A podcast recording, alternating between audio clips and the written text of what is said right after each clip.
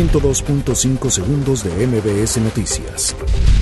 Secretaría de Relaciones Exteriores confirma la muerte de dos mexicanos tras tiroteo en Kansas City.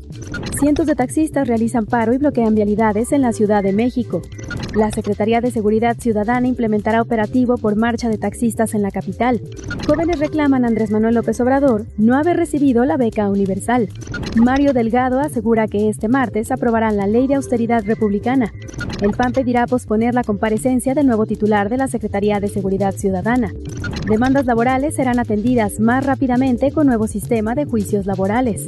Purapicho en Michoacán se levanta en armas por inseguridad. Sedena asegura en Baja California Sur cargamento de droga valuada en 40 millones de pesos.